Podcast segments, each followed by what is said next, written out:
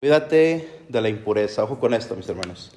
Nosotros en este tiempo en el que vivimos, y muchas veces suena como repetitivo, pero es necesario tocarlo. Este tiempo en el que nosotros vivimos estamos verdaderamente expuestos al pecado de la impureza. Sabemos que es fácil en estos momentos, mis hermanos, tener en nuestras manos la entrada para que nuestros ojos se manchen, para que nuestra mente se manche, para que nuestra conciencia se manche y sobre todo para que la relación con Dios se manche. ¿Por qué? Porque tenemos una facilidad enorme, mis hermanos, a redes sociales, donde se ve pues demasiado, demasiada impureza. Y no es que seamos puritanos, ¿me explico? No es que venga yo a decirte que todo es malo, que no mires tu celular, que no uses celular, cuando yo también uso celular, ¿me explico? Todos tenemos esa herramienta, pero ¿para qué la usas? ¿Para bien o para mal? ¿Para qué usas eh, la televisión, por ejemplo, en casa? ¿Para pasar un rato con tu familia? ¿Para pasar un momento divertido con tus hijos? ¿O para que la televisión, en cierta forma, eduque a tus hijos en la impureza? Mostrándoles que a lo bueno se le llama muchas veces, mis hermanos, perdón, a lo malo se le llama bueno. Escenas de sexo, escenas de lesbianismo, escenas de homosexualismo, escenas de todo ese tipo de cuestiones. Cada uno de nosotros, repito, mis hermanos, está expuesto a esto. Nosotros que estamos en el camino de Dios o que queremos buscar a Dios, que queremos seguir a Dios, sobre todo que queremos servir a Dios, es bien importante apartarnos de eso. explico? ¿Por qué? Si en este lugar, mis hermanos, nosotros hablamos y, y queremos, el deseo, me imagino, de este ministerio es unir familias, ¿cierto? Es sanar matrimonios, es que el matrimonio se mantenga unido. Y una de las principales causas de división en el matrimonio en estos momentos es el celular, ¿sí o no, mis hermanos? ¿Por qué? Repito, porque por medio del celular se, se abre la puerta al adulterio, así de sencillo. Creo que es difícil tocar esto, pero es necesario. Tal vez nosotros estamos hoy aquí, mis hermanos, por matrimonio, ¿por qué? Porque vivimos esa experiencia en el pasado. Gracias a este ministerio, gracias a algún retiro, gracias a que alguien te habló, tal vez pudiste sanar tu relación. ¿Me explico? Pero el peligro ahí está. Todo aquello, repito, que se nos ofrece, se nos da, se nos enseña de una forma hermosa, mis hermanos, pues muchas veces nos, eh, se puede decir la palabra, nos lamparea, ¿sí me explico? Nos, nos eh, hace un flash, nos, nuestros ojos se ponen brillosos por ver eso. Porque sabemos que el pecado, ¿cómo se presenta? De algo hermoso, ¿cierto? El pecado nunca se nos va a presentar como algo feo, como algo que huele feo, como algo que apesta, como algo... En pocas palabras, el pecado, mis hermanos, nunca se nos va a presentar como lo que es pecado. Siempre se nos va a presentar de una forma hermosa. Si nos remontamos un poco hasta el libro de Génesis, ¿qué pasa? Cuando la serpiente, nos dice el libro de Génesis, engaña a Eva, le ofrece un fruto agradable, ¿cierto? Y de esa forma Eva entra y sabemos la historia. El hombre rompe con Dios. Entonces es bien importante, repito, mis hermanos, que nosotros nos cuidemos de la impureza, nos cuidemos de practicar esas formas, nos cuidemos de tener cuidado, valga la redundancia, de no entrar en ese tipo de situaciones. Ojo, hermanos, muchas veces nosotros vemos esas situaciones como algo normal en nuestra vida. Vemos esa situación como algo que está bien, repito. Muchas veces vemos películas en nuestra casa donde hay escenas fuertes. O vemos muchas veces películas donde están entrando, están metiendo poco a poco los temas precisamente del homosexualismo. ¿Qué hacen esas, esas películas? ¿Qué hacen mis hermanos? Todas esas cadenas que ya ponen como pareja a una mujer, perdón, como pareja de una mujer a otra mujer. ¿Qué hacen como pareja de un hombre a otro hombre? Están poniendo, están inculcando, están metiendo, repito, ese tipo de ideologías no se meten de golpe porque la gente no las acepta. La ideología se mete poco a poco, ¿cierto? Poco a poco. Si nos remontamos un poquito a los años, digamos, 70, 80, tal vez 90, hablar del homosexualismo era escándalo completamente, ¿sí o no, mis hermanos? Que alguien dijera soy homosexual era, uh, era lo peor, incluidos los artistas. Había artistas que eran homosexuales y se cuidaban. Hoy nos dicen, es un orgullo ser homosexual. No tengo nada contra la homosexualidad, repito, ni estoy, ni ese es el tema, ni estoy de ninguna forma sembrando odio al homosexual, no, de ninguna forma. Pero lo que quiero que entendamos es eso, cómo va entrando, cómo va poniéndose. Hoy en nuestros días, repito, ser homosexual es un orgullo. ¿Nos enseñan eso, sí o no, mis hermanos? Al rato, ¿qué esperamos? Que se nos diga también que ser infiel es un orgullo, por ejemplo. Se habla ya en estos momentos en las canciones, en el radio. Se habla en estos momentos en todas formas, que el hombre no debe de estar feliz con una mujer, hay que tener dos, tres, cuatro, ¿sí o no, mis hermanos? De que no es necesario ser fiel en el matrimonio, de que ya es de cosa del pasado el casarte por la iglesia, de que ya es cosa del pasado el mantenerte casto, ¿no? Ahora ya eso se ha trasladado incluso hasta nuestra iglesia donde quieren abolir también, mis hermanos, precisamente la castidad en el sacerdote, ¿verdad? Entonces tenemos que cuidarnos de todo eso, repito, de no aceptar las corrientes del mundo y sobre todo de no ir con el mundo, porque el mundo lo único que hace es perdernos. Amén. Entonces vamos a ver sobre esto, mis hermanos. Mira, precisamente quiero ir al catecismo de la Iglesia Católica. ¿Qué nos enseña la Iglesia sobre esto? ¿Qué nos dice la Iglesia sobre la pureza o la impureza? En el numeral 1730 del Catecismo de la Iglesia Católica nos habla de algo muy importante, ojo con esto, repito, numeral 1730 del Catecismo de la Iglesia Católica dice, Dios ha creado al hombre racional, confiriéndole perdón, la dignidad de una persona dotada de la iniciativa y del dominio de sus actos. Quiso Dios dejar al hombre en manos de su propia decisión. De modo que busque a su Creador sin coacciones y adhiriéndose a Él, llegue libremente a la plena y feliz perfección. Ojo, eso es lo que nos enseña la iglesia. La iglesia nos da una enseñanza hermosa de la pureza, pero oye, no está hablando aquí de la pureza. El catecismo no está tocando el tema de la impureza ni de la pureza. El catecismo está tocando algo bien importante que es la libertad. ¿Está tocando la qué? Libertad. La libertad. Ok. Todos nosotros, nos dice el catecismo, que Dios nos ha creado como hombres racionales. ¿Qué significa el raciocinio? ¿Qué es una persona racional? Una persona que puede pensar. Una persona que puede identificar lo que es bueno y lo que es malo. Una persona, repito, que puede darse cuenta, hermanos, que en tus manos y me refiero a este aparato como algo, una herramienta que todos tenemos. Todos tenemos herramientas, todos tenemos, perdón, teléfono. No tendremos Biblia, pero tenemos teléfono, ¿sí o no, mis hermanos? No falta. Cuatro o cinco teléfonos en casa, ahí está listos. Bien.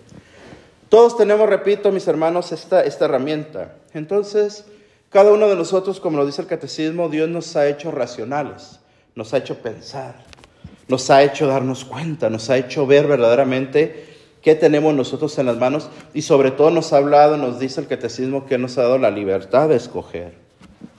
Tú tienes la libertad de escoger. ¿Qué quieres hacer? ¿Cómo quieres actuar? ¿Cómo quieres comportarte? ¿Cómo quieres hablar? ¿Qué es lo que quieres ver? ¿Qué es lo que quieres hacer? Ojo, Dios te ha dado la libertad de que tú veas en tu pareja, en tu mujer o en tu hombre, cómo son ustedes en su intimidad. ¿Me explico? ¿Cómo son ustedes en su familia? ¿Cómo son ustedes en su matrimonio? ¿Cómo llevan ustedes su matrimonio? Tienen la libertad. Tienen la libertad ustedes de criar a sus hijos con la libertad que Dios les ha dado. El catecismo del numeral, el numeral perdón, 27, el catecismo nos dice que el hombre solamente encuentra la felicidad cuando el hombre encuentra a Dios. Fuera de Dios no hay felicidad. Fuera de Dios no hay paz. Fuera de Dios no hay alegría. Fuera de Dios está el mundo. Un mundo, repito, que nos engaña, un mundo que nos habla, un mundo que nos muestra lo malo como bueno. Un mundo, repito, que nos dice, que nos grita descaradamente que el ser, repito, adúltero en el matrimonio es algo bueno. Que si tu mujer te cansa, bótala y agarra otra. Que si pasas un problema, no luches por tu matrimonio que si tu matrimonio ha sido mancillado, ha sido dañado con ese pecado del adulterio, que tú hagas lo mismo. Pero al final de cuentas nos dice la iglesia, todo esto es en la libertad del hombre. Porque nosotros, repito, somos personas que pensamos. Pero cuando el mal, cuando el enemigo nos toma, cuando el enemigo nos mueve, cuando el enemigo maneja prácticamente nuestras decisiones, pues es muy difícil serles fiel a Dios, ¿cierto? Es muy difícil, ¿por qué? Porque siempre en el momento de más vulnerabilidad es cuando el enemigo se acerca, ¿cierto? Siempre cuando pasamos por ese tipo de situaciones es cuando el enemigo aprovecha para acercarse, para hablarnos, para decirnos, para susurrarnos. Mira, ahí está. Toma, toma ese fruto, es para ti, te lo mereces. Aquí se muestra, mis hermanos, claramente, repito, la lucha espiritual en la que estamos nosotros como matrimonios. La lucha espiritual en la que estamos nosotros expuestos como familia. La lucha espiritual tan grande a la que nosotros somos sometidos a cada momento.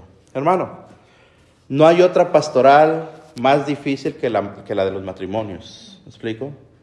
¿Por qué?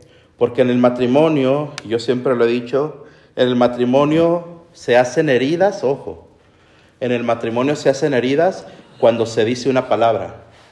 Se hacen heridas cuando no se dice la palabra.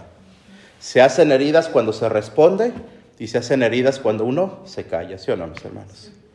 Por todo hacemos heridas. Entonces el matrimonio, repito, mis hermanos, es, es, es una flor delicadísima que hay que cuidar. Es una flor delicada, mis hermanos, que si la tomamos con fuerza, repito, esa flor se, se tambalea y se le caen los pétalos del amor que si esa flor no la cuidamos, la regamos, se marchita. Que si esa flor la vemos nosotros, pero hay otra flor más hermosa a un lado y la vemos, ya dañamos nuestra flor, ¿sí o no, mis hermanos? Entiéndase la analogía que quiero hacer. Hay mil formas de dañar nuestros matrimonios. Uno de ellos, repito, es por medio de la impureza. Por eso el Señor nos advierte y nos dice, oye, tú eres un hombre racional. Tú eres un hombre que puedes pensar las cosas. Tú eres un hombre, cuando hablo de hombre me refiero lógico a los dos, no estoy hablando solamente del sexo, los dos, hombre y mujer. Tú eres un hombre que puedes pensar que es bueno, que es malo, que te conviene, que no te conviene, que es bueno para ti, que es malo para ti. Hermanos, muchas veces pasamos 10, 15, 20, 30 años de matrimonio y no hemos terminado de conocer a nuestra pareja, ¿cierto? Todavía no sabemos cómo tratarla, cómo cuidarla, cómo llevarla, cómo enseñarla. Muchas veces no sabemos. Pero lo que sí sabemos, repito, es que el Señor nos dice, ojo con esto. Dios quiso dejar al hombre en manos de su propia decisión. Nuestra propia decisión.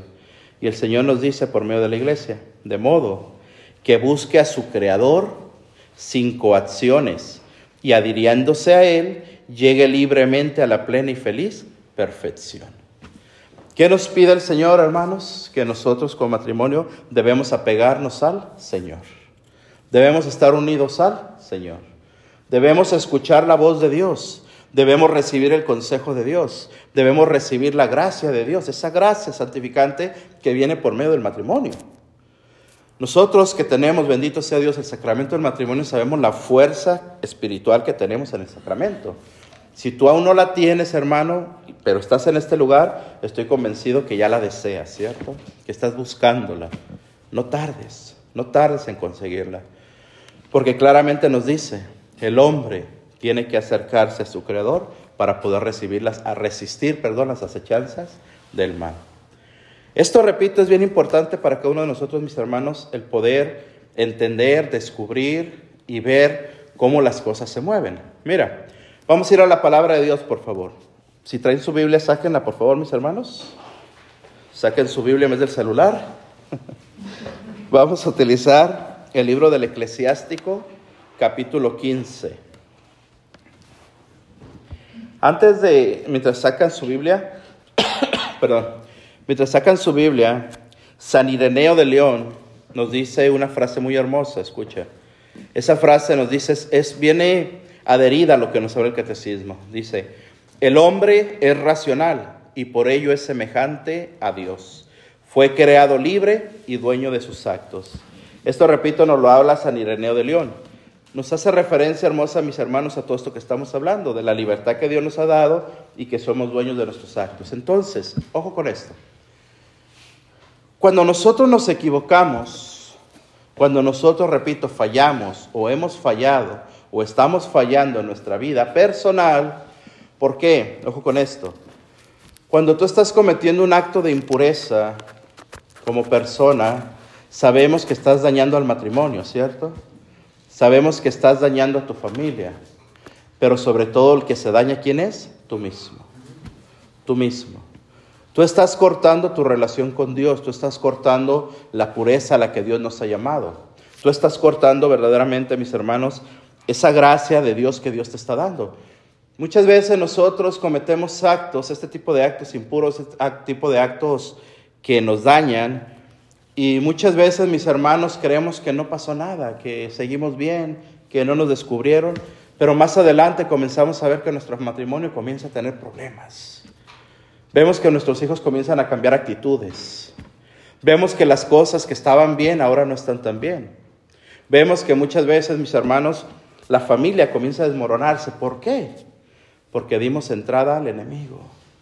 Y mientras no entendamos, como nos dice, repito, San Ireneo, mientras no entendamos que tú eres dueño de tus propios actos, pues Dios no va a poder obrar. explico? Una persona que se excusa, escucha, una persona que se excusa diciendo, es que yo no tuve la culpa, es que fue por la culpa de esta, es que fue por la culpa de mujer que pasó esto. No, hay que reconocer. Muchas veces Muchas veces, hermano, es necesario descubrir nuestra culpa, nuestras fallas, nuestras debilidades y presentárselas a Dios. Eso basta, mis hermanos, ¿me explico? Para que el Señor nos sane, para que el Señor nos libere, para que el Señor nos dé esa paz que necesitamos. Pero primeramente nos dice, tenemos que reconocer que somos dueños de nuestras propias fallas. Amén. Bien. Vamos pues ahora sí a la palabra de Dios, mis hermanos. Repito la cita. Libro de Eclesiástico o Sirácides, como lo tengas. Perdón. Libro de Eclesiástico, capítulo 15, versículos del 11 al 20. Seguimos hablando de la libertad, la libertad humana, pero ahora nos lo habla la palabra de Dios. Primero nos habló la iglesia, ahora nos habla la palabra de Dios. Dice así la palabra de Dios. Vamos a ponernos de pie, mis hermanos, por favor, con mucho respeto. ¿Ya todos tienen la cita, los que traen Biblia? ¿Sí? Bien. Libro eclesiástico capítulo 15, versículo 11 en adelante, la libertad humana. Escucha, dice la palabra de Dios. No digas, me he desviado por culpa del Señor, porque Él no hace lo que, lo que detesta. No digas, Él me ha extraviado, porque Él no tiene necesidad del pecador. El Señor detesta toda maldad y a los que temen también le aborrecen. Al principio el Señor creó al hombre y lo dejó a su propio albedrío. Si quieres, escucha, si quieres, guardarás los mandamientos y permanecerás fiel a su voluntad. Él te ha puesto delante fuego y agua Escucha esto qué hermoso y qué importante, repito el versículo 16. Él te ha puesto delante fuego y agua. Alarga tu mano y toma lo que tú quieras. Ante los hombres está la vida y la muerte. A cada uno se le dará lo que prefiera. Qué grande es la sabiduría del Señor. Tiene un gran poder y todo lo ve. Pone su mirada en los que le temen conoce todas las obras del hombre. A nadie obligó a ser impio, a nadie dio permiso para pecar. Palabra de Dios. Siéntense, mis hermanos, por favor, siéntense. Hmm. La palabra de Dios, mis hermanos, en este, en este libro sapiensal, en este libro, ojo, donde nos hablaba primero el catecismo, nos enseñaba la palabra de Dios, que el hombre es racional, el hombre es una persona que piensa.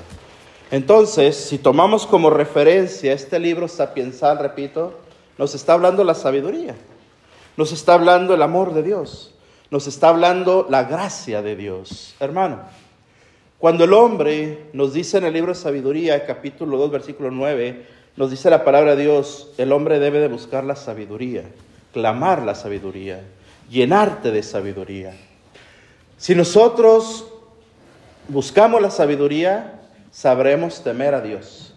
El principio de la sabiduría es el temor a Dios. Entonces, para yo poder, hermano, escucha, para yo poder amar verdaderamente a mi pareja, a mi esposa, a mi esposo, para poder amar con un amor puro a mis hijos, a mi familia, primero tengo que saber amar a Dios, ¿cierto? Si no amo a Dios, no puedo amar a mi esposo, a mis hijos. ¿Por qué? Porque amar al hombre, amar a la mujer, amar a los hijos sin Dios en el corazón, muchas veces nos lleva a una posesión. ¿Me explico? Amar lo que me posee, amar lo que es mío, a desear lo que es mío. Cuando Dios llena el corazón de nosotros, los hombres, podemos ver en la mujer, podemos ver en nuestros hijos, se puede ver en el varón la presencia de Dios. Por eso, mis hermanos, en, este, en estos versículos del libro del eclesiástico, el Señor comienza diciendo, no digas, me he desviado por culpa del Señor, porque Él no hace lo que detesta. Oye, escucha. Muchas veces, hermanos, atentos, muchas veces nosotros vivimos en el matrimonio y comenzamos a ver en nuestro matrimonio solamente las fallas, ¿cierto? Comenzamos a ver solamente en la mujer que Dios me dio las equivocaciones. Muchas veces esa mujer ya me tiene cansado. Muchas veces ese varón ya me tiene harto. ¿Por qué? Porque nomás se dedica a trabajar, nomás llega y da el dinero y se la pasa todo el día tomando. Ejemplos. Esa mujer ya me tiene cansado. ¿Por qué? Porque nomás está molestándome. Nos atrevemos a ponerle títulos como el mundo nos habla de la mujer que es tóxica, ¿sí o no? Títulos horribles, horribles. Bueno, muchas veces se nos presenta ante esa situación, repetimos, que cuando estamos vulnerables en cualquier área de nuestra vida, el enemigo se va a acercar, ¿cierto? Te sientes triste por algo, el enemigo te va a decir, no vales nada, eres basura. Vas a tener la más mínima tentación porque una mujer en tu trabajo, un varón en tu trabajo, te lanzó una sonrisa. Ya vale más este hombre que el que tengo en casa. Ya vale más esta mujer que la que tengo en casa. Vaya. Si yo me casara con esta mujer, esa sí me hiciera feliz, no aquella que tengo en casa. Muchas veces nos atrevemos, hermanos, escucha, nos atrevemos a decir que Dios se equivocó con la mujer que nos dio, con el varón que nos dio. Muchas veces nos atrevemos a decir eso, nos atrevemos a decir que Dios se ha equivocado. Por eso la palabra de Dios hoy nos dice claramente, no digas, escucha. Es una advertencia lo que la palabra de Dios nos dice, hermanos, a ti y a mí. No digas, me ha me he desviado por culpa del Señor. El Señor fue el que puso a esa mujer en mi camino, ¿sí o no? El Señor fue el que me mandó a esta mujer que ahora sí me va a hacer feliz. ¿Y qué pasa, hermanos? Nos engañamos y vamos y caemos en el adulterio. ¿Por qué entra el adulterio, mis hermanos? Por la impureza en nuestra mente. Si nosotros llenamos nuestra mente de impureza con todo lo que hemos hablado, las formas que nos ofrece el mundo, televisión, radio, internet, teléfono, redes sociales, todo eso, nuestra mente, hermano, va a estar sucia. Nuestra mente va a estar cochambrosa. Entonces cualquier mujer, cualquier hombre que nosotros veamos va a ser agradable para nosotros. Vamos a creer que Dios nos está mandando ahora sí a esa persona y vamos y tomamos ese fruto prohibido. Pero el Señor nos dice claramente, Él no hace lo que detesta. Oye, muchas veces, hermano, repito, y mira, yo no conozco a nadie aquí, hermano. Yo no sé la situación de, cada, de nadie, perdón. Entonces quiero que entendamos que lo que yo estoy hablando, estoy tratando de hablarlo en el nombre del Señor. Amén. Muchas veces nosotros, hermanos, creemos, repito, de que tenemos que estar buscando otra pareja para ser felices. Otra mujer que nos haga feliz. Otro hombre que nos haga feliz. Y terminamos creyendo, repito, que Dios, Dios se ha equivocado con la primera, pero esta sí me va a hacer feliz. Y ahí nos quedamos. No, hermano, no. Tenemos que ver que nos dice la palabra de Dios que Dios no hace lo que Él detesta. Y Dios nos ha hablado claramente, mis hermanos, que el matrimonio es para siempre, ¿cierto? El matrimonio no es pasajero, el matrimonio no es temporal. El matrimonio no es una pausa, se puede decir, en nuestra vida, donde entramos a ver si me hace feliz o a ver cómo pasan las cosas. No. Si tú estás tomando a la mujer que Dios te dio es para toda la vida. Y en la eternidad, si es la voluntad de Dios que estemos juntos, la eternidad. Solo Dios sabe qué pasa después de la muerte. Pero la iglesia nos enseña que durante toda la vida el matrimonio sigue estando ahí, ¿cierto?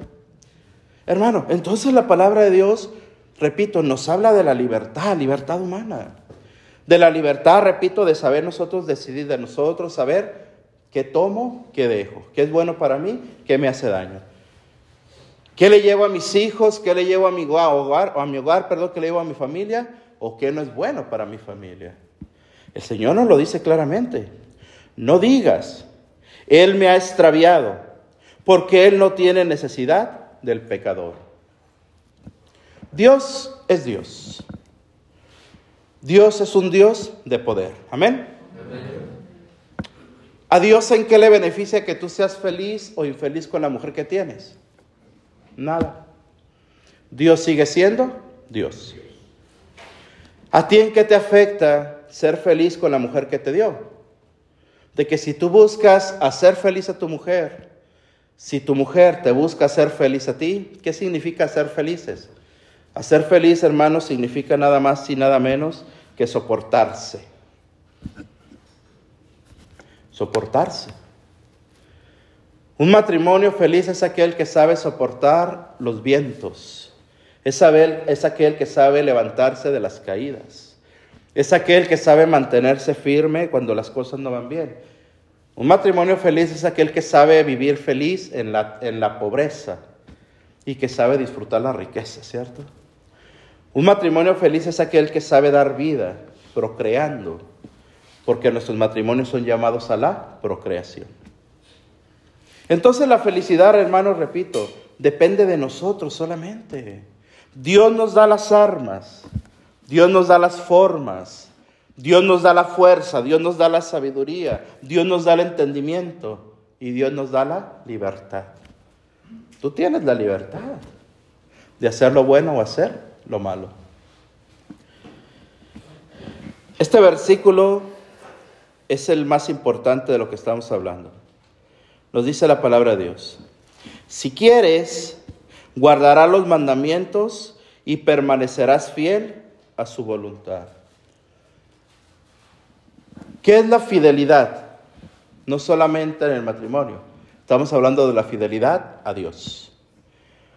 La fidelidad es, hermano, escucha, que nosotros vivimos en este mundo, hablando como matrimonios, que vivimos en este mundo, así lo pongo yo, como si estuviéramos en un buffet. ¿Me explico? ¿Qué sucede cuando vamos a comer un buffet? Hay platillos de diferentes clases, ¿cierto? Y llegamos y no sabemos de cuál agarrar. No sabemos cuál agarrar y tomamos un platillo y ya que nos servimos, veimos que el otro estaba mejor, ¿sí o no, mis hermanos? Hay de dónde escoger, hay de dónde agarrar. El matrimonio es lo mismo, nuestra vida es la misma. Entendamos, hermano, y esto es bien importante, muchas veces nos cerramos o no queremos ver, no, entendamos. Hay miles de mujeres mejores que la mía. Hay miles de hombres mejores que el que tienes en casa. Hay miles de mujeres que tienen mejor carácter que la tuya. Hay miles de hombres más trabajadores que el tuyo, más fieles que tú. En fin, es un buffet, repito. Pero tú tienes la libertad de ir probando o tienes la libertad de quedarte con el que Dios te ha dado. Así de fácil. Por eso el Señor nos dice, mis hermanos, claramente, hay que tenerle fidelidad a Dios. Dios nos manda a que en el matrimonio debe de haber fidelidad. Pero si primero, repito, no buscamos la fidelidad a Dios, pues lo demás no vamos a poder hacerlo. El Señor, escucha, nos dice claramente en el versículo número 16, Él te ha puesto delante, Él te ha puesto delante fuego y agua. ¿Qué ha puesto el Señor? fuego y agua. Alarga tu mano. Gracias, hermano. Muchas gracias, gracias. Él te ha puesto, dice la palabra de Dios, fuego y agua. Alarga tu mano y toma lo que tú quieras. Volvemos a hablar de libertad. Frente a ti está el fuego y está el agua. ¿Qué quieres tú, hermano, de tu vida? ¿Qué esperas tú en tu vida personal? Olvídate en este momento, repito, de tu matrimonio. Olvídate un momento. Perdón. Porque decimos, mis hermanos, y entendamos que la salvación es personal. Amén. Nosotros somos llamados mediante el matrimonio a la santidad. Somos llamados a ser santos mediante el matrimonio. Esa mujer que Dios te ha dado a ti, ese varón que Dios te ha dado, te va a ayudar a ti a la santidad. Así de fácil. Pero la salvación es personal. Entonces el Señor nos dice, ahí está delante de ti, a cada momento, el fuego y el agua. Tú tienes la libertad de decidir. Tomas el fuego. ¿Qué hace el fuego? Este fuego que nos habla el Señor es fuego de pecado. Es un fuego que destruye. Es un fuego que aniquila. Es un fuego, mis hermanos, que viene a, romper la raíz del matrimonio. Es un fuego que viene a romper la estabilidad emocional de los hijos. Es un fuego que viene a romper la paz en el, matrimonio. Cuando se rompe esa paz en el matrimonio, esa alegría en el matrimonio, esa confianza en el matrimonio, el matrimonio se va a destruir, mis hermanos. El matrimonio va a terminar perdiéndose mientras no busque la ayuda de quién? De Dios. Porque nos decía el catecismo que hay que buscar de Dios para ser felices. Entonces, ¿por qué es importante predicar a los matrimonios ustedes, mis hermanos? ¿Por qué es importante esto que hacen? ¿Por qué es importante los retiros que hacen? ¿Por qué es importante reunirse? ¿Por qué es importante la pastoral familiar? Porque ustedes, en el nombre de Cristo, tienen la responsabilidad de entrar a las raíces del matrimonio, de la gente que viene a vivir los retiros, los encuentros, y sanar esas raíces, ¿cierto? No ustedes. Dios lo hace, pero utiliza tus manos, utiliza tu boca, utiliza tu lengua, utiliza tu testimonio, ¿cierto? Claramente, hermano, repito, yo no los conozco, pero muy probablemente entre ustedes haya alguien que en este momento diga, wow, ¿Cómo era mi vida? ¿Cuántas veces fui infiel? ¿Cuántas veces hice esto? ¿Cuántas veces le pegué a mi esposa? ¿Cuántas veces eso? Pero eso ya quedó en el pasado. Tú tuviste la libertad de hacer eso mucho tiempo. Hoy tienes la libertad de estar aquí en la presencia de Dios. ¿Para qué? Para que tu testimonio sirva de ejemplo y de sanación para los que están atravesando lo que tú pasaste, mi hermano. Esa es la libertad. Eso es, repito, mis hermanos, el estar nosotros aprendiendo, llenándonos, subiendo, entendiendo y siendo utilizados por el amor y la gracia de Dios. El fuego. ¿Cuántos de nosotros, repito, vivimos en ese fuego por mucho tiempo? Vimos destruido el matrimonio, vimos destruidos a nuestros hijos, hermanos. Vimos destruido nuestro ambiente de casa, nuestro ambiente familiar. Nuestros hijos se perdieron. Pero el Señor dice, pero delante de ti también hay agua. Agua. ¿Qué es el agua? El agua viva. El agua de Cristo. Esa agua, mis hermanos, repito, que cuando hay que sanar una raíz, la raíz del matrimonio, la raíz de la familia, Cristo pone esa agua viva que entra en lo más profundo de la tierra y comienza a dar vida nuevamente a la raíz, ¿cierto? Un árbol que estaba seco, matrimonio. Una familia que estaba seca, hijos, padres. Ahora comienza a llenarse de esa agua. Comienza a alimentarse de esa agua. Comienza, como nos dice San Juan en el capítulo 15, a pegarnos a la vid, que es Cristo. Porque Cristo, hermano, nos alimenta, Cristo nos llena, Cristo nos da agua, Cristo nos hace estar felices en Él, ¿cierto? Pero mientras nosotros no nos apeguemos a Cristo, no busquemos de Cristo y no nos cuidemos precisamente de la impureza que el mundo nos ofrece, pues vamos a seguir viendo cómo se destruyen, mis hermanos, nuestras familias o las de, las de nosotros, nuestros demás familiares. Claramente el Señor dice, delante de ti está el fuego y está el agua. Alarga tu mano. ¿Qué quiere decir? Que está a tu disposición. La palabra de Dios no dice, ve y busca el fuego, ve y busca el agua. Tienes que caminar mucho para encontrarlo. No, delante de ti. Estira tu mano, está el fuego, estira tu mano, está el agua. Fíjate qué hermoso es esto. Porque Dios te lo está ofreciendo. En tu intimidad. Tienes la libertad, nos lo ha dicho la palabra de Dios, hermano, de pecar, de serle infiel a Dios, de serle infiel a tu esposa, con la mente que a final de cuentas viene a ser lo mismo, ¿no? El Señor nos dice claramente, aquel que mira a una mujer deseándola en su corazón ya cometió adulterio. Entonces, hermano, todo esto que nos habla, repito, el Señor nos dice hermosamente, yo les he dado libertad, yo les he dado el libre albedrío de poder decidir lo que es bueno y lo que es malo. El Señor nos dice claramente, si tú quieres, si quieres, no es obligación, si quieren, pueden guardar los mandamientos. ¿Qué es guardar los mandamientos? Seguir la ley de Dios. Los mandamientos de la ley de Dios, mis hermanos, la gente que no entiende, por así decirlo, que no entiende el amor tan grande de Dios, la gente ve los mandamientos como algo que oprime, como algo que maltrata, como algo que no da libertad. El mundo enseña eso. Los mandamientos solamente es opresión, pero los mandamientos en verdad es libertad. Libertad. ¿Qué nos dice el primer mandamiento? Amarás a Dios sobre todas las cosas. Amarás a Dios sobre todas las cosas. Tienes libertad. No es obligación. Tienes libertad de amar a Dios sobre tu matrimonio.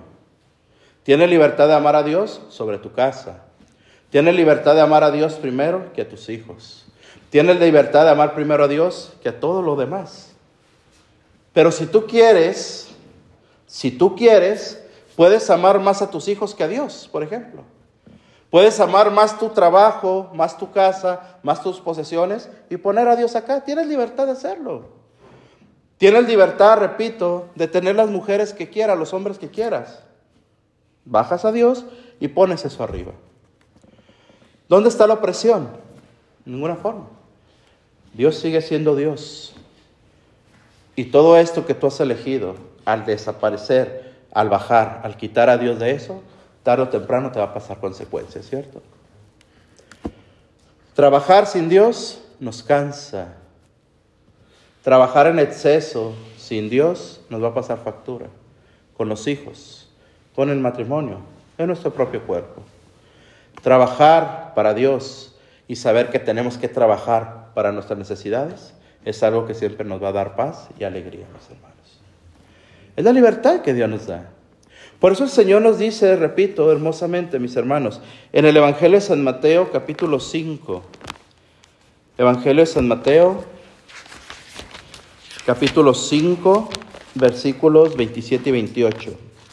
Si alguien lo encuentra, mis hermanos, lo puede compartir, por favor. 5, versículo 27 y 28, hermano.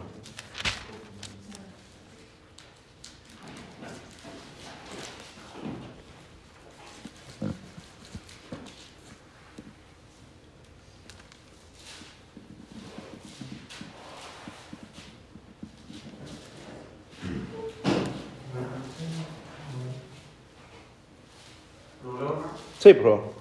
Ustedes han oído que se dijo, no cometerás adulterio. Pero yo les digo, que mira una mujer deseándola ya cometió adulterio con ella en su corazón. Palabra de Dios. Te alabamos, Señor. Tomen asiento, por favor. Bien. Cuando hablamos de mandamientos, debemos de tocar también este, el sexto mandamiento. El sexto mandamiento nos dice, no cometerás actos impuros o no cometerás adulterio. La palabra de Dios nos ha dicho claramente, todo aquel todo aquel que mira a una mujer deseándola ya cometió adulterio con ella en su corazón.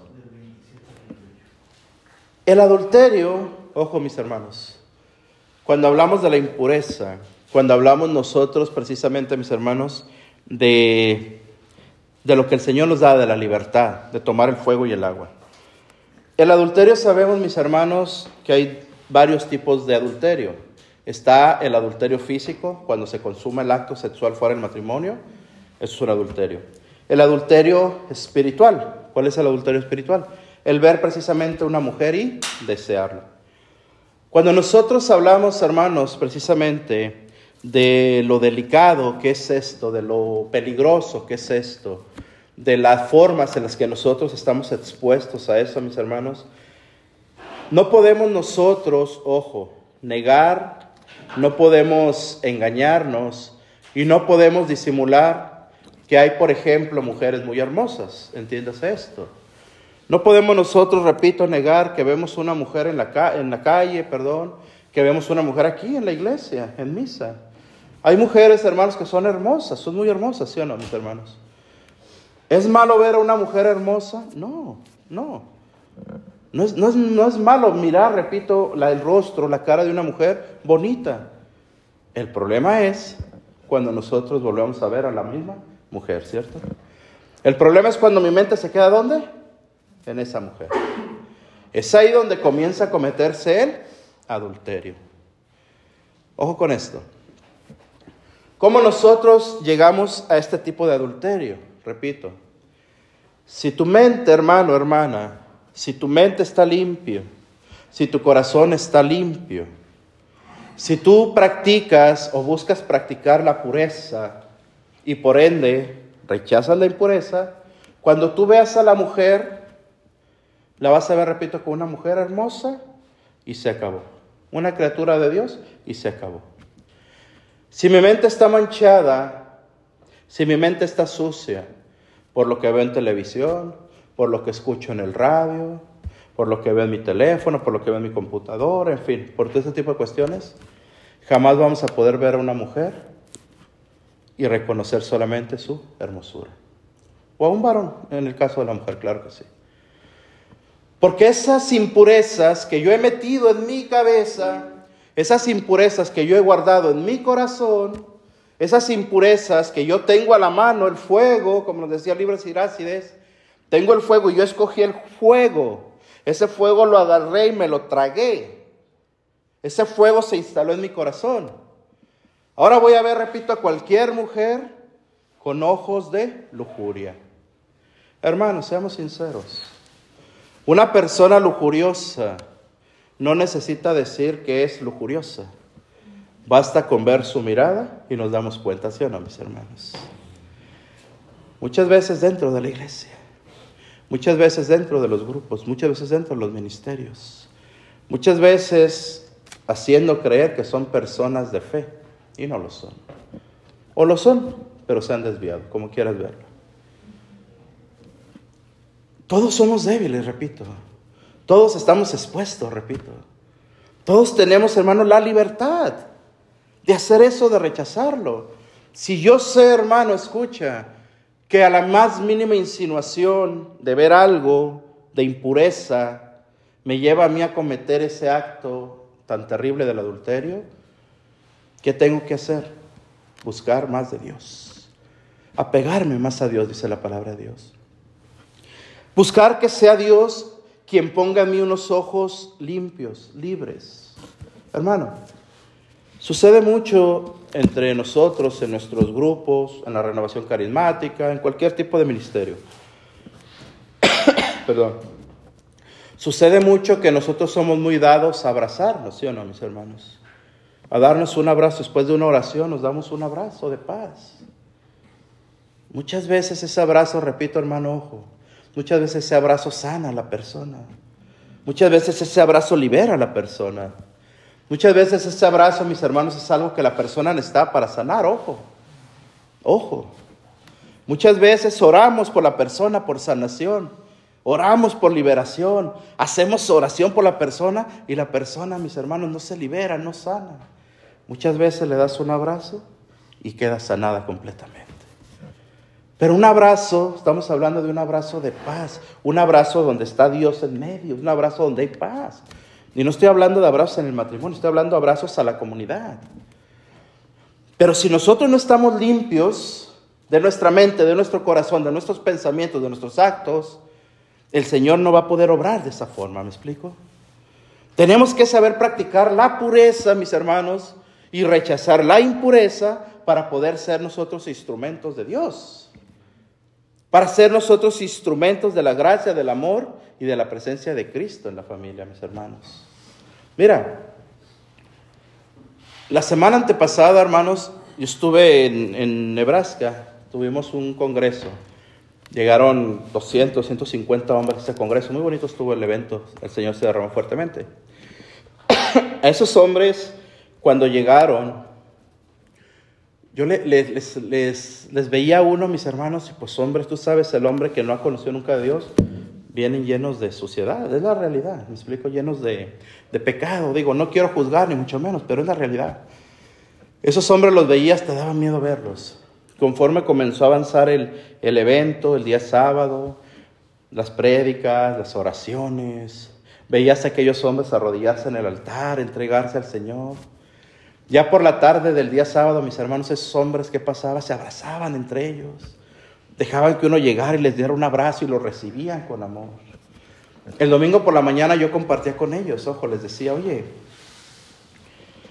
¿qué pasaría si antes de este retiro en el que estás, qué pasaría si yo como hombre me acerco y te quiero dar un abrazo?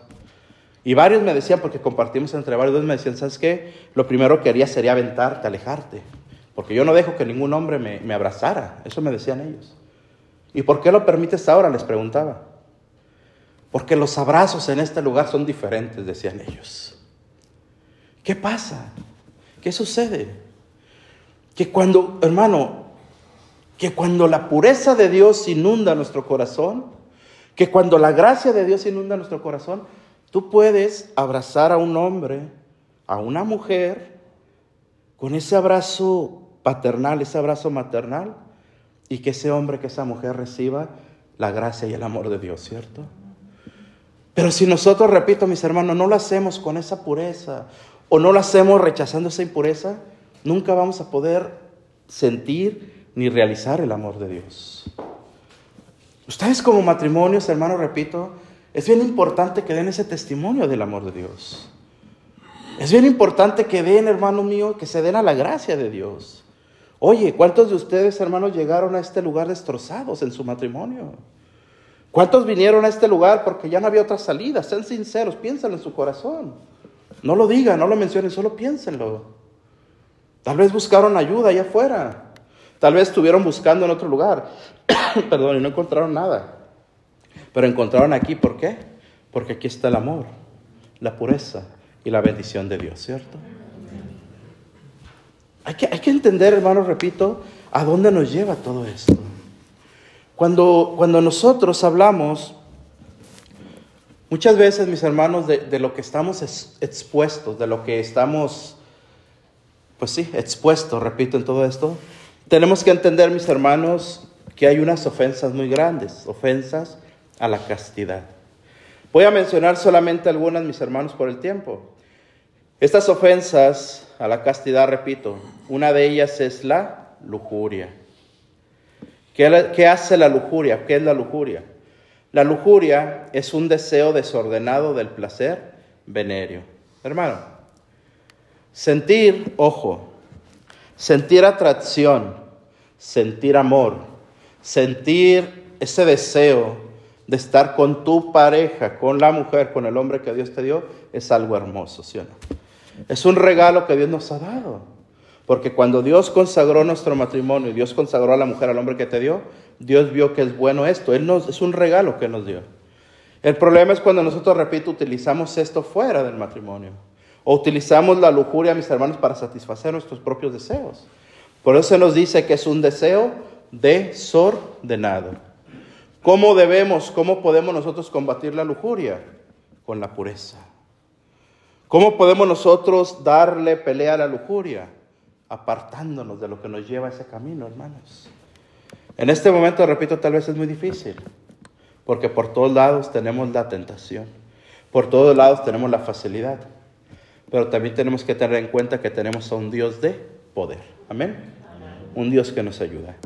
Esa lujuria muchas veces nos lleva, mis hermanos, a la masturbación. Perdón por estas palabras que estamos usando. Somos matrimonios, somos personas que pensamos, es necesario hablarlas. Amén. ¿Qué es la masturbación? La excitación voluntaria de los órganos genitales. Eso es un pecado. Muchas veces decimos, oh, es que no ofendo a nadie, es que soy yo mismo, es que no estoy faltando a nadie. No, hermano. La masturbación es un pecado que, que ofende a Dios. Porque nuestros órganos sexuales fueron dados, repito, como Dios, como un regalo, para que nosotros procreemos. Entonces utilizar esos genitales para darnos placer a nosotros mismos, estamos pecando en contra de la voluntad de Dios. Hay que tener en cuenta, estamos hablando de la pureza, cuidarnos de la impureza. La fornicación, lo hemos hablado, la unión carnal fuera del matrimonio. Eso, mis hermanos, repito, es lo que más daña a nuestros matrimonios. Ojo, la pornografía. La pornografía ofende la castidad porque desnaturaliza la finalidad del acto sexual. Volvemos a hablar y decirlo. El acto sexual es un don maravilloso que Dios nos ha dado, mis hermanos. Es un regalo precioso que Dios nos dio para disfrutarlo. Dios sabía, repito, que nosotros nos hizo procreadores junto a Él. En esa procreación Dios nos dio el regalo de experimentar cosas maravillosas, ¿me explico? De disfrutar el sexo. Pero cuando nosotros desviamos todo esto, cuando nosotros hacemos fantasías con esto, cuando nosotros utilizamos la impureza, mancillando nuestro matrimonio, ¿de qué forma? Utilizamos la pornografía, mis hermanos. Nos hacemos adictos a la pornografía. Ahora todas esas imágenes que yo vi en la televisión, en la computadora, en el celular, aquellas imágenes grotescas, ¿Qué sucede? Queremos trasladarlas a nuestra propia cama. Queremos que nuestra mujer tenga de lo mucho que tiene aquella actriz. Queremos que la mujer haga aquellas poses que hizo aquella actriz.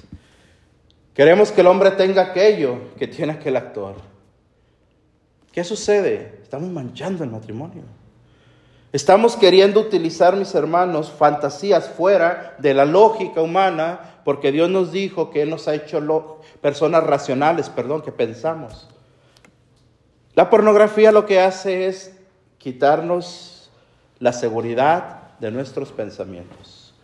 Y a cambio pone en nosotros pensamientos irracionales. Una persona irracional es una persona que no piensa. Es una persona que no medita, es una persona que no sabe decir las cosas. Esto es algo, mis hermanos, repito, que ofende gravemente, primeramente a Dios, pero que ofende gravemente a quién? A nuestros matrimonios. A causa de la pornografía se han acabado matrimonios, se han acabado familias, se han terminado completamente, mis hermanos, matrimonios de años y años. Muchas veces y tristemente, muchas veces, mis hermanos, dentro de nuestra misma iglesia, hay personas que se acercan, hermano, ora por mí porque estoy enganchado en esto. Personas que están ministrando, de verdad. Personas que son de alabanza, personas que están incluso predicando, hermanos. Qué triste es esto. No se trata de juzgar, no se trata de condenar, se trata de sabernos que somos débiles. Pero si esto nosotros, repito, no nos detenemos, no pensamos y no se lo entregamos a Dios, nunca vamos a poder avanzar, hermanos. El Señor nos dice hoy claramente, está el fuego, está el agua frente a ti, ¿qué tomas? ¿Qué quieres? ¿Qué deseas? ¿Quieres seguir en esto? Adelante, eres libre, hazlo. Pero si quieres agua, es agua, repito, que te limpie, que te libere, aquí está el Señor para bañarte. No podemos, hermanos, de verdad. No podemos estar mintiéndole al Señor. No podemos estar escondiéndonos del Señor. Tenemos que ser libres en el nombre de de Jesucristo. Amén. Gloria a Dios. Por último, otra ofensa a la castidad es precisamente la homosexualidad. Hermano, la homosexualidad es algo también que en este momento tristemente muchos de nosotros estamos viviendo. Hay familiares, hay conocidos, hay amigos que están pasando por esto. Hermano, una persona homosexual lo primero que experimenta es el rechazo, ¿cierto? Una persona homosexual lo primero que experimenta es la soledad, el vacío, el desánimo, todo este tipo de cuestiones. ¿Qué debemos nosotros como cristianos? ¿Qué debemos hacer con una persona homosexual en nuestra familia, en nuestro entorno, en nuestro trabajo? Lo primero que hay que hacer con esas personas es amarlas. Amarlas. Hay que amar a esas personas porque esas personas también son hijos de Dios, hermano. Y tal vez han tenido una debilidad grande, han tenido algo que nosotros no entendamos, pero son hijos de Dios. Ojo, la homosexualidad no es pecado. Repito, la homosexualidad no es pecado. el pecado es cometer actos homosexuales. ¿Me explico? Una persona homosexual, hermanos, con tendencia, con gustos hacia alguien del mismo sexo, que se mantenga en castidad, es alguien que agrada a Dios. ¿Me explico? Porque está peleando. Así como un hombre, una persona adúltera, tú puedes ser, con respeto a Dios, tú puedes ser una persona que te encantan las mujeres ajenas. O sea, seamos sinceros, hay que hablar con claridad. Pero si tú te detienes, si tú te mantienes en el Señor, si tú no caes en ese pecado, no es pecado, tienes una debilidad, tienes un problema, pero no estás ofendiendo a Dios. Lo mismo sucede en la homosexualidad. ¿Qué hay que hacer con esas personas? Repito, hermano, amarlas. Pero eso sí, darles a entender que la homosexualidad no es algo agradable a los ojos de Dios. Amén.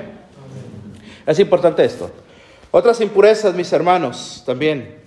Hay impurezas que no solamente están en lo sexual, sino en lo que guardamos también en el corazón. Amén. Vamos a la palabra de Dios, ahí mismo Evangelio de San Mateo, mis hermanos, ahora en el capítulo número 15, versículos 10 y 11.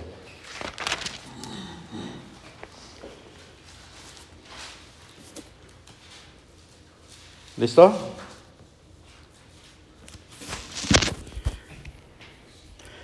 ¿Alguien lo tiene, hermanos?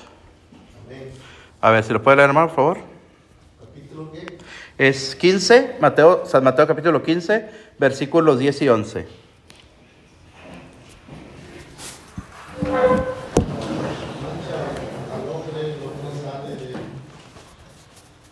Luego Jesús mandó acercar, acercarse a la gente y les dijo, escuchen y entiendan, lo que entra por la boca no hace impura a la persona, pero sí mancha a la persona lo que de la boca.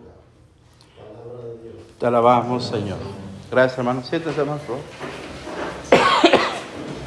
Jesús le dijo, lo que realmente contamina al hombre no es lo que sale de la boca. Muchas veces, mis hermanos, perdón, lo que contamina al hombre es lo que sale de la boca, perdón. Muchas veces, mis hermanos, repito, la impureza también se, se centra en nuestros corazones. Cuando hablamos de impureza, pues casi siempre va dirigido a lo sexual, ¿me explico? Nos centramos en lo sexual. Pero también la impureza, precisamente, mis hermanos, está guardada muchas veces en el corazón del hombre debido a odio, rencores y celos. Muchas veces nosotros nos cuidamos, repito, de las impurezas sexuales, pero muchas veces descuidamos esa área de nuestra vida, hermanos. Al principio yo comencé diciéndoles que lo más fácil en un matrimonio es dañarnos. Es fácil dañarnos, dijimos. Es fácil guardar ese tipo de cosas con nosotros. Debemos de saber, hermano, descubrir, entender y expulsar lo que hemos guardado en nuestro corazón. Este tipo de impurezas, mis hermanos, repito, muchas veces hace que se quede en nuestro corazón el dolor, el odio, el rencor. ¿Y qué sucede? Una persona llena de odio, llena de rencor. Hablemos del matrimonio exclusivamente, olvidémonos de la gente, del matrimonio. Muchas veces cuando nuestro corazón está lleno de este tipo de cuestiones, rencores, celos, repito, de pasado, ¿qué sucede? Se hace, se habla, se enseña, se da una impureza tan grande en el matrimonio. ¿Por qué? Porque ese matrimonio no puede estar feliz. No puede vivir un momento alegre, no puede vivir un momento feliz. ¿Por qué? Porque inmediatamente surge la impureza del corazón de lo que hemos guardado. Un matrimonio que no ha podido sanar una, una impureza, mis hermanos, de adulterio, por, por así decirlo, hace 10, 15, 20 años, sigue saliendo, sigue apareciendo en cada discusión, sigue apareciendo esa misma plática, esa misma escena, mis hermanos, de hace mucho tiempo. Nunca va a haber paz en la familia. Eso también causa impureza. Esto también, repito, nos lleva a nosotros a dañarnos. Una persona que no ha podido ser sanada, que no ha sanado de ese tipo de heridas, mis hermanos, es una persona, repito, que hace impuro el lugar. Que estás sin tú entenderlo, sin tú quererlo, sin tú darte cuenta, estás marcando a tus hijos de por vida, hermano. Estás dándole a entender a tus hijos ese tipo de impureza. Por eso el Señor nos dice claramente, no te preocupes tanto de lo que entra en tu boca, el alimento, no importa, olvídate. Ten cuidado con lo que sale de tu boca. Muchas veces sale de nuestra boca que las palabras, hermano, hirientes a los demás. ¿Por qué? Porque yo estoy herido. Muchas veces, repito, vemos al esposo con odio por años y años. ¿Por qué? Por lo que me hizo en aquel pasado. Estamos en un lugar, repito, donde el Señor se manifiesta y lo primero que nos da Dios es su amor, es su agua y es la vida para nosotros, ¿cierto? Pero si nosotros no, no nos dedicamos, hermano, a entrar en nuestro corazón y a sacar todo eso malo, pues vamos a, no vamos a ser verdaderamente, repito, esos instrumentos que Dios quiere hacer de nosotros. Si nosotros nos dedicamos a sanar a los demás, pero no somos sanados primero, pues nos estamos engañando, ¿cierto? Estamos fallando. La pureza, repito, quiere decir que el corazón esté limpio. Expulsa, saca, avienta lo que no es tuyo. ¿Cómo hacemos eso? Con la gracia, con el amor y con la misericordia de Dios, mis hermanos. El Señor nos ha hablado claramente, repito, el Señor nos ha mostrado hoy por medio del libro, mis hermanos, de la Sirácida, en estas dos citas que utilizamos del Evangelio de San Mateo, a estar clara y libremente llamados, escucha, a la pureza de la mente, del corazón. Cuando logramos tener limpio nuestra mente y nuestro corazón, nuestros ojos van a ser limpios, nuestras palabras van a ser limpias, nuestros actos van a ser limpios, nuestra intimidad, tanto en pareja como en soledad, va a ser limpia, mis hermanos. Porque con la ayuda de Dios todo es posible. Amén. Gloria a Dios. Dale un aplauso al Señor, mi hermano, que lo merece. Gloria a Dios. Bien. ¿Qué les parece? Nos ponemos de pie, hermanos. Hacemos una oración pequeña y cerramos esta noche. Bien. Cierra tus ojitos un momento, por favor, hermano. Cierra tus ojos.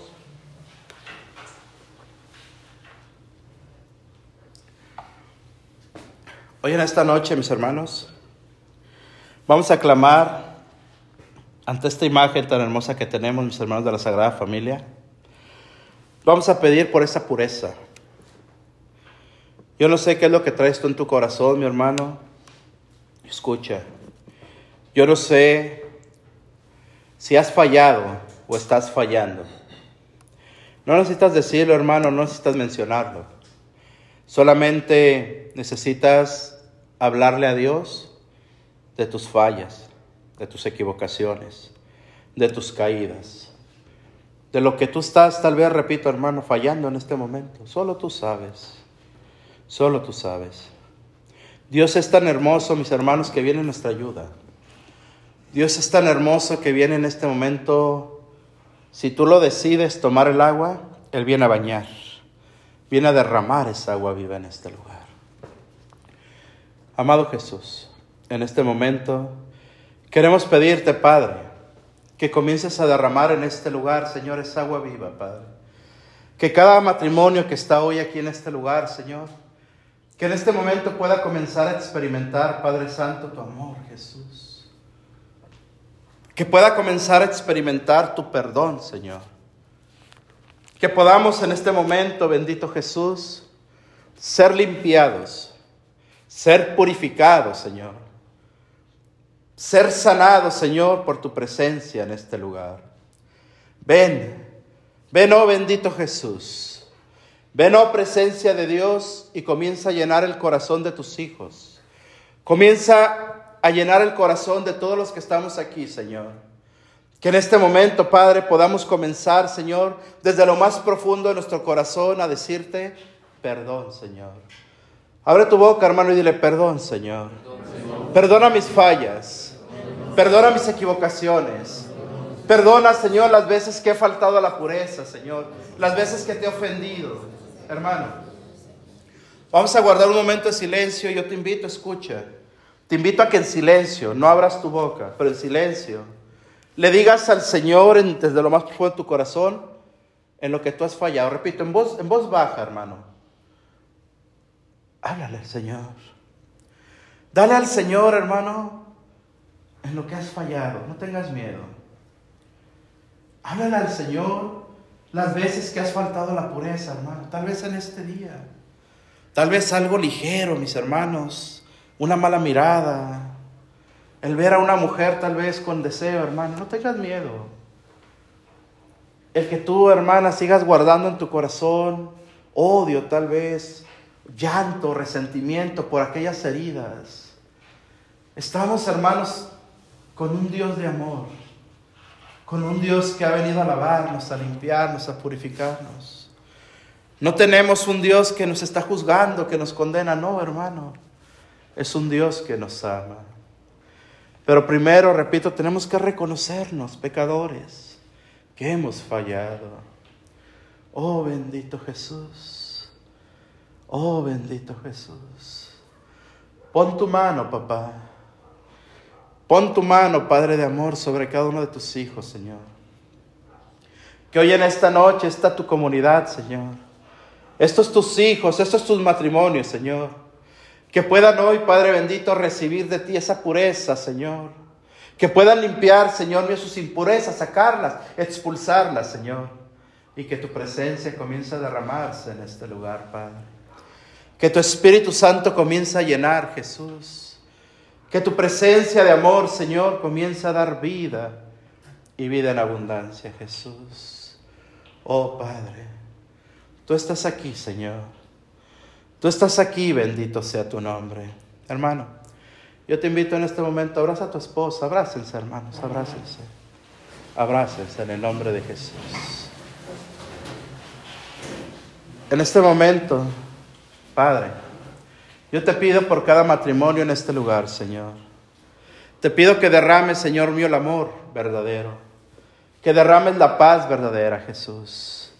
Que hoy estos matrimonios, Señor mío, puedan recibir tu amor, tu perdón, tu gracia, tu pureza, bendito Jesús. Y que puedan hoy llevar a su casa, Señor, esa alegría del Evangelio, Padre. Que puedan llegar a sus hogares, Señor mío, y hablarles a sus hijos de que tú estás vivo, Padre. De que en ti hay perdón, de que en ti hay alegría, Jesús. De que en ti, Padre amado, hay una nueva vida, Señor. Que hoy cada uno de estos hijos tuyos, Padre, pueda llegar a casa y abrazar a sus hijos y darles un abrazo y amarles, Señor. Y que se transmita la pureza de corazón, Padre. Jesús, Jesús. Solo tú sabes, Padre, lo que hay en el corazón del hombre, Señor. Solo tú sabes, Padre, lo que hemos guardado, Jesús. Hoy, hoy te pedimos, pon tu mano, papá. Pon tu mano, Señor. Pon tu mano, Señor, y derrama alegría. Que se olviden, Señor, las cosas del pasado, Padre. Que se olviden las equivocaciones del pasado, Señor. Y que solamente comiencen a vivir, Señor, una nueva vida, una nueva alegría, una nueva esperanza, una nueva oportunidad, Señor. Pon tu mano, Jesús. Pon tu mano, Señor. Pon tu mano, papá. Y si es tu voluntad, comienza a sanar, Señor. Comienza a limpiar, Jesús. Comienza, Padre mío, a derramar esa, esa forma de tu amor, Señor. Hoy podamos sentirte, papá. Que hoy podamos recibirte, Jesús. Que hoy podamos, Señor mío, verdaderamente decir que somos libres, Jesús, porque tú has venido a darnos libertad, Señor. Que hoy se rompan las cadenas del pecado, Señor. Que hoy se rompan las ataduras de la impureza, Señor. Y que comience solamente a llenar este lugar la pureza que viene de ti. El amor que viene de ti. La paz que viene de ti. La alegría que viene de ti, Jesús. Derrama, papá. Derrama, papito lindo. Derrama tu amor, Señor. Derrama tu amor, Señor. Derrama tu amor, Jesús. Oh, qué hermoso es estar en tu presencia, Señor. Qué hermoso es saber que tú nos amas, Jesús que somos tuyos, Padre, que somos tuyos, Jesús. Gracias, Señor. Gracias, Señor. Escucha, hermano. Así como estás en este momento, así como estás, yo te pido que en este momento ores por tu esposo, por tu esposa en silencio. Si quieres hacerlo en voz alta, eres libre, como tú te sientas bien. Que ores por ese hombre, por esa mujer, pero que pidas la fuerza de la pureza. Que tu esposo, que tu esposa desde este momento reciba esa gracia del Señor, la sabiduría. Y que podamos todos, mis hermanos, rechazar la impureza, apartarnos de la impureza y apegarnos a la pureza de Jesús. No tengas miedo, hermano, ora, ora, pide. Si tú has experimentado algo de lo que hablamos, hermano, en esta noche, no te preocupes, hermano, hermana. Dios está aquí para sanar, no para condenar. Dios quiere derramar esa paz en ti, esa alegría en ti, esa seguridad en ti. Que en este momento, mis hermanos, quede fuera todos celos, todo rencor, toda baja autoestima, todo apego al mundo que aún tenemos, todo apego a la impureza y que Jesús nos regale su amor. Siente su amor, hermano. Siente su amor. Siente su amor. Gracias, Señor. Gracias, Jesús. Gracias, papá. Gracias, Señor. Todo esto, amado Jesús, te lo pedimos a ti, amado Señor, en el nombre del Padre, del Hijo y del Espíritu Santo. Si quieres darle un beso a tu esposa, dáselo, hermano. Nosotros nos cerramos los ojos, no se preocupen. Gloria a Dios.